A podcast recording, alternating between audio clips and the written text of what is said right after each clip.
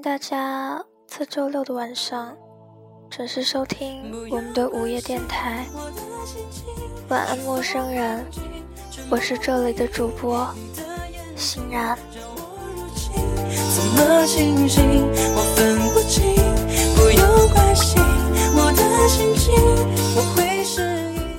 两个人吵架的时候，总会有人不耐烦的问：“你到底是要怎么样？”这个问题很伤人的。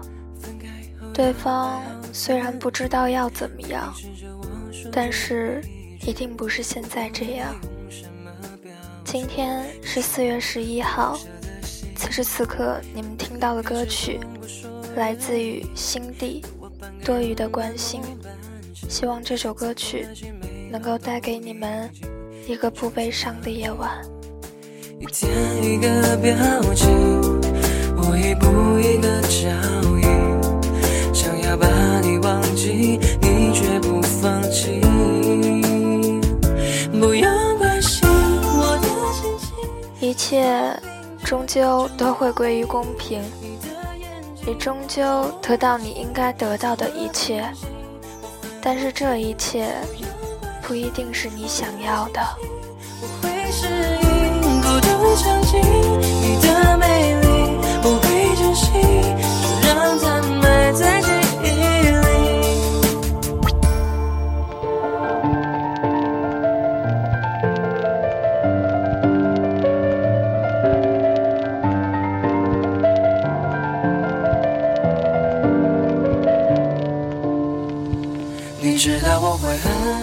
对于我来说，只有弱者才会逞强，只有强者才懂得示弱。刻薄是因为底子薄，尖酸是因为心里酸。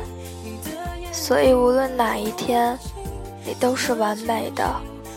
想让自己是你的倒影，如果你会离开，那我也不会在。你会觉得我越来越眼熟，慢慢清晰的轮廓，阳光闪耀的每一寸记忆，都在指针划过的括号里。这样讲，无论哪天，你都是完美的。晚安，陌生人。我的心情，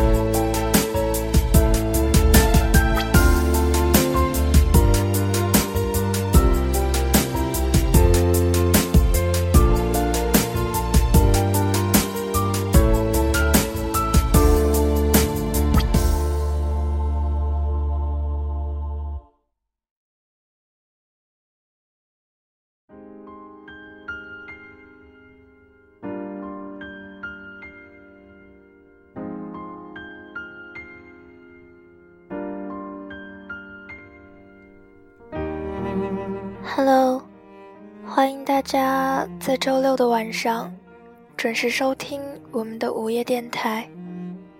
晚安，陌生人，我是这里的主播欣然。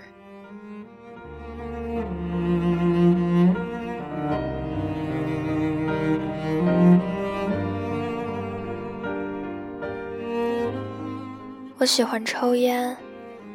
每次录电台或者录歌之前，都会抽一两根烟。我觉得只有把灯关上，在这样的环境里讲的故事，才更有意义。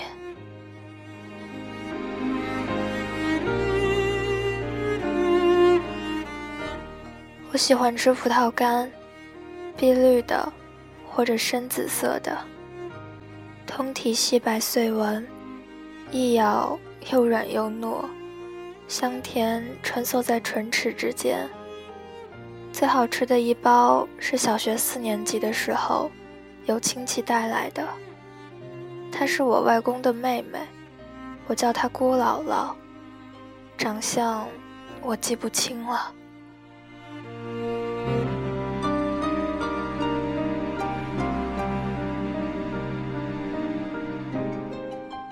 我记得这包葡萄干的口感比之后吃过的都强。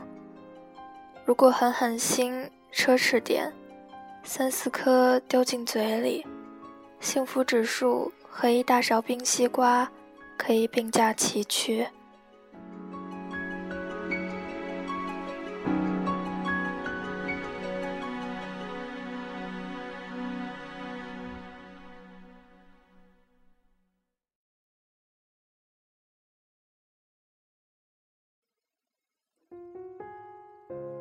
姑姥姥年轻时嫁到了乌鲁木齐，自我记事起就没有见过她。直到她和丈夫拎着许多的行李出现在北京的胡同里，我们全家所有人在那个破烂的车站等着。小一辈的不知道正在候着谁，长一辈的神色激动。在你中藏着一首歌。姑姥姥一下车，满脸都是泪水，张着嘴，没有哭泣的声音，直接奔向了外公。两位老人紧紧拥抱。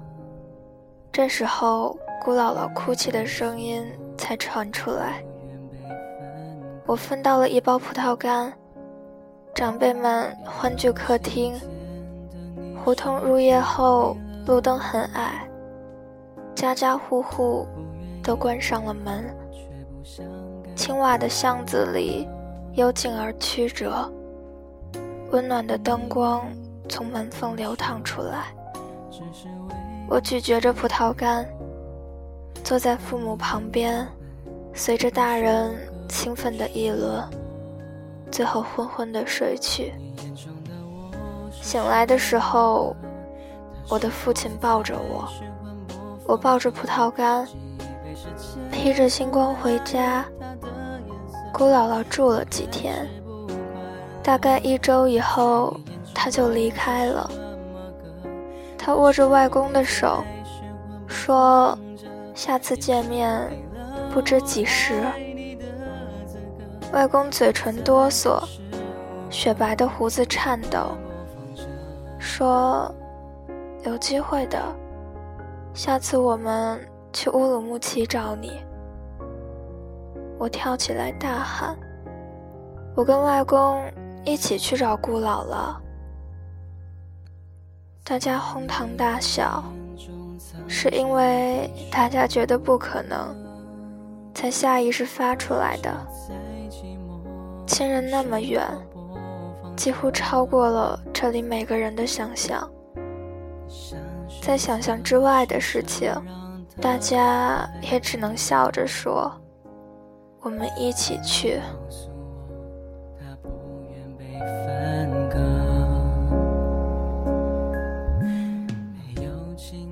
我曾经生活过的地方，在苏北靠海的地方。一条马路横穿镇子，以小学和集市为中心，扩散为数不多的街道，然后就衔接起了一片片的田园。我记得田园深处有条运河，我不知道它从哪儿来的，但这碧波要去哪里。狭隘的小舟，陈旧的渔船。还有不那么大的货轮，似乎它们漂泊在童话里。甲板和船棚里居住着我深深向往的水上人家。电线划分天空，麻雀扑零零飞过。全世界当时蓝的还很翠。不能代替什么。我不想每天放学以后，可以沿着老街走回家。老街匍匐着一条细窄的河，沿街都是带院子的住户。河堤起头打了井，你们肯定想不到，井边拴着一个披头散发的疯子，衣服破破烂烂，根本看不清颜色。据高年级的同学说。那个疯子前几年把儿子推到了井里，清醒以后一天到晚都守着井，他也不舍得走开。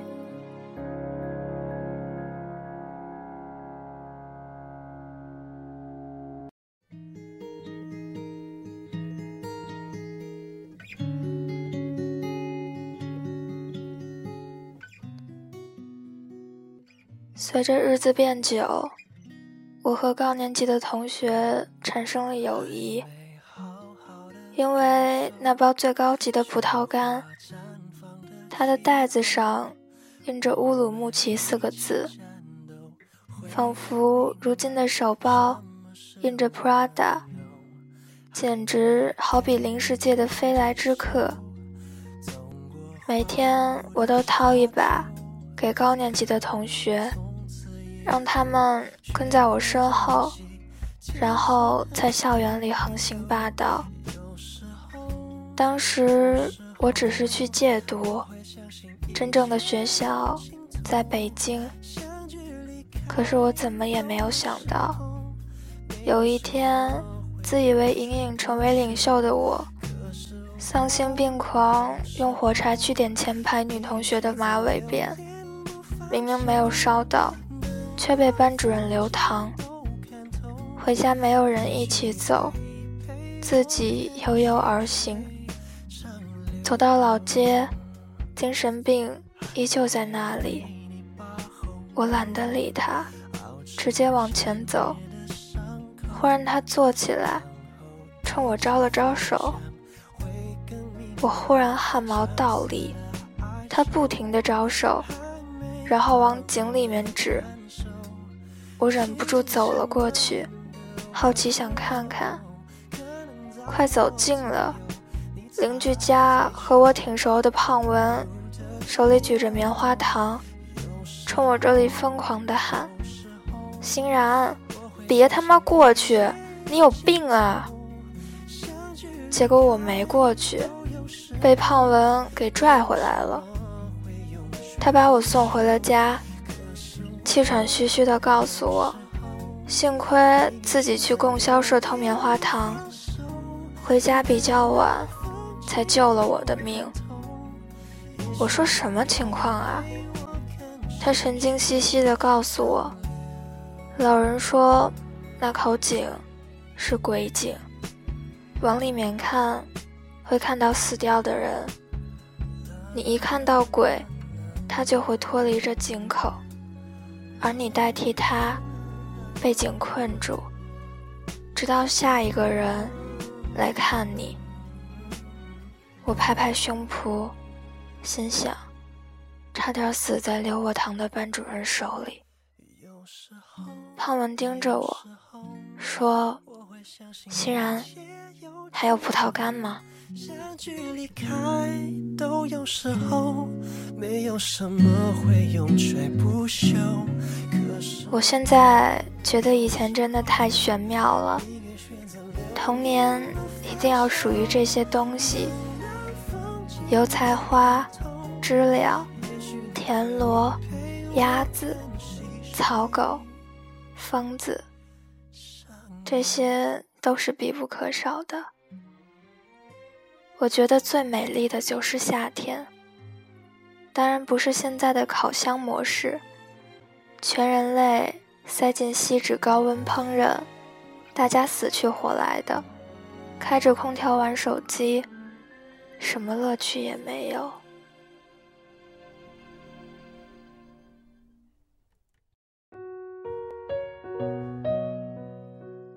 我记得那时候的夏天。白昼里有运河的风，夜晚有飞舞的萤火虫。到了黄昏，家里把饭桌搬出来，可以在门口的庭院里，一边纳凉，一边吃晚饭。邻居们通通在门外吃饭，可以胡乱走动。你夹走我家一块红烧肉，我夹走你家一块土豆丝。吃过了饭，大人擦桌子，小孩爬到房顶，躺在房顶上，冰凉冰凉的，仰望着夜空，漫天的星星，感觉会坠落，银光闪闪的，看着看着就旋转起来，包裹住了自己。我们离得很近，我们离得很远。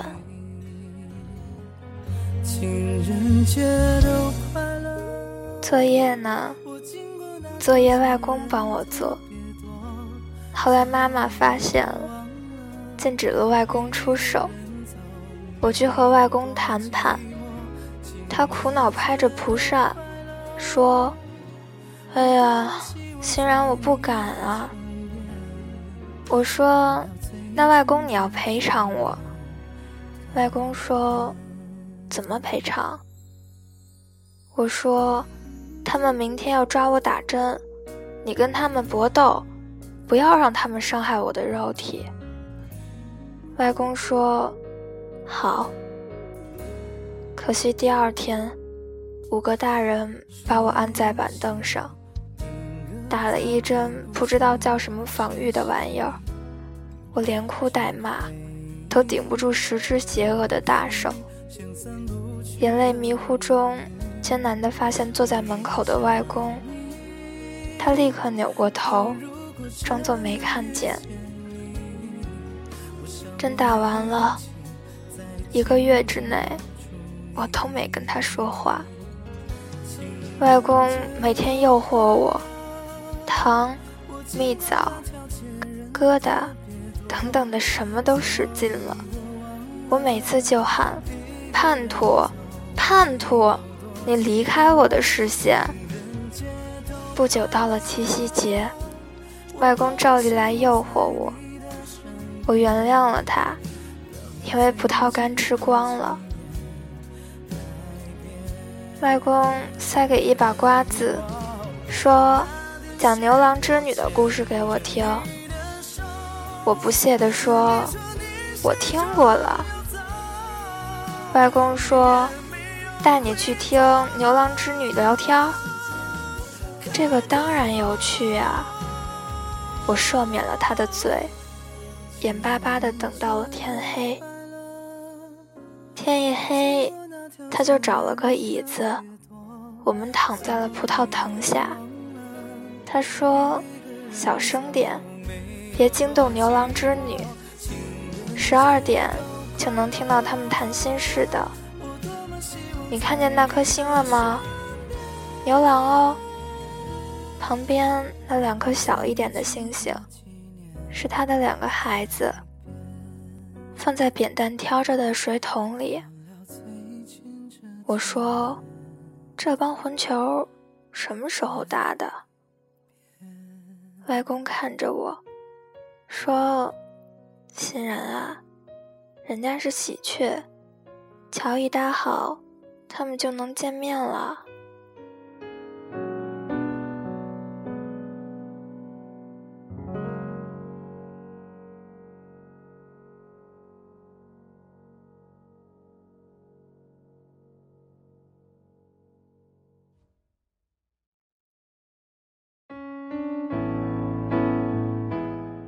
结果，我真的等到了十二点。妈妈中间来催了好几次，问我要不要回家。我说不，我要跟外公偷听他们说话。妈妈不肯，我就喊：“你身为一个大人，居然干涉儿童探索大自然，居心何在？”妈妈呸了我一口，继续揪我。我拼命的吐口水，击退妈妈。可是夜已深了，我什么都没听到。可能牛郎织女被吵到了。我问外公：“那我们岂不是要等到明年了？”外公说：“没关系，以后我帮你在下面偷听，一有声音就来喊你们。”我沮丧的点头，突然问外公：“姑姥姥还会带葡萄干来看我们吗？”外公一愣，手上摇着的蒲扇停了下来。雪白的胡子上带着星光。他说：“不会啊。”我说：“为什么？是因为葡萄干太贵吗？姥姥买不起吗？我给她钱，让她从乌鲁木齐给我买。”外公说：“因为太远了。”我心灰意冷。行尸走肉一般回去睡觉，但是我没有等到第二年七夕，就看见了顾姥姥。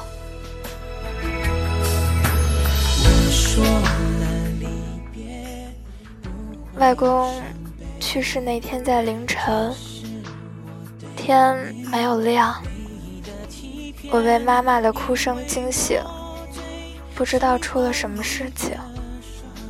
后来葬礼，所有人排队送骨灰盒，没有人管小孩。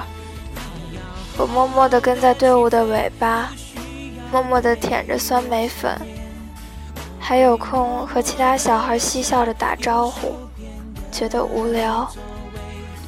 姑姥姥在排队的前方，有时候拐弯，我会看见她颤颤巍巍的身体。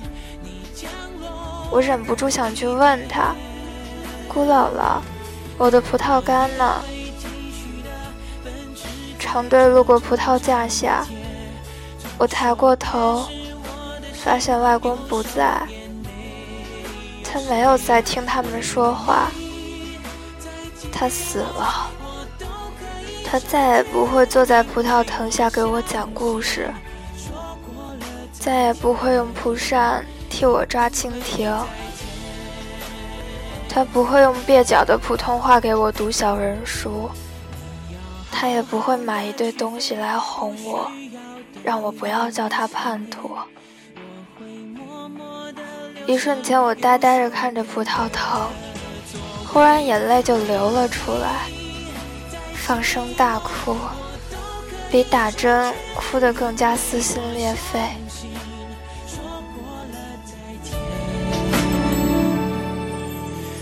一定会再见。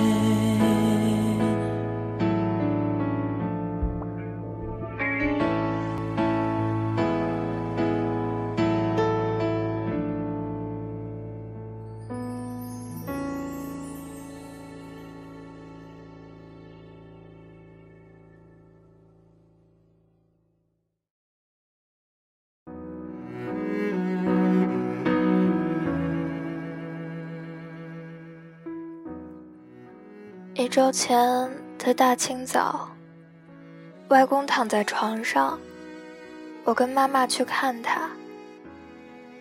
他呼吸又低沉，又带着轻微的哮喘，像是破烂的风箱。我坐在床边，说：“外公，我去上学了。”外公转过头来，没有表情。脸上皱纹都静止不动，我大声喊：“外公，我去上学了。”外公的手靠着棉被，枯枝一般，毫无光泽，布满了老年斑。很慢，很慢地举起来，然后抓住我的手。我傻傻的看着外公，说：“外公，你怎么了？”外公说：“你小声点，牛郎跟织女的话听不见了。”他说：“欣然，好好上学，外公要走了。”我说：“外公，是不是我太凶了？我不要上学了。”他说：“外公要走了，看不到你上大学了。”我忽然大声的喊：“上他妈的大学！”我回过头，看见妈妈，她脸上都是眼泪。我又把头低下，看见外公的手，他抓着我的手，不情愿地说：“那好吧，不上大学就不上了。”一周后的下午，我跟着长长的队伍，落在最后，放声大哭。第二天。我就要走了，经过了那口井，疯子不见了，不知道去哪儿了。他们说他半夜挣脱了，可能死在了哪个角落。我慢慢的走进那口井，心里扑通扑通的跳。我想看一眼井底，会不会看到外公？这样他就能出来了。井口冒着寒气，每到黄昏，阳光不算耀眼，照的井很清楚，井水很干净，也很明亮。我只看到了自己，只看到自己的脸，傻乎乎的映在水波里，都是骗人的。再也还原不了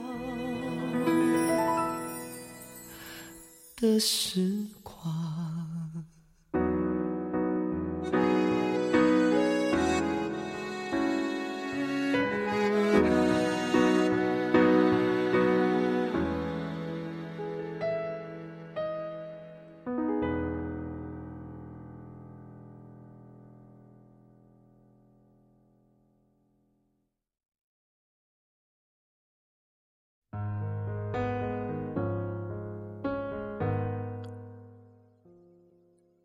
外公去世十年，我很少有机会去那座小镇。那的夏天和以前不一样了，污水浑浊，满街的木门都变成了防盗铁门。那是我的家乡，将我童年变成童话的家乡，麦浪舞动。和鸽子飞翔的家乡，有时候深夜梦到了外公，可是他的脸已经模糊了，我的心里就会觉得很难过。我喜欢葡萄藤下的自己，还有边上用蒲扇给我扇风的外公，很多比我年长的朋友给我打过电话。他们说，我讲过了这些经历以后，发现自己眼睛上全是眼泪。说要过年了，好好孝敬长辈才是。无论是亲人、情侣、夫妻、朋友，也许久别重逢，也许日夜陪伴，但是终究。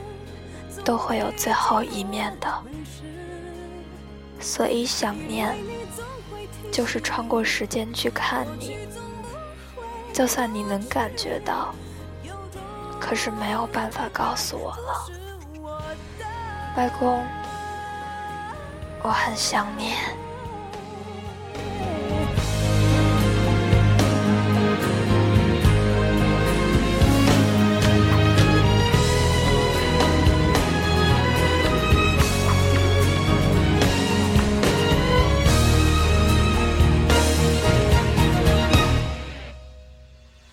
假如我不曾爱你，我不会失去自己。想念的刺钉住我的位置，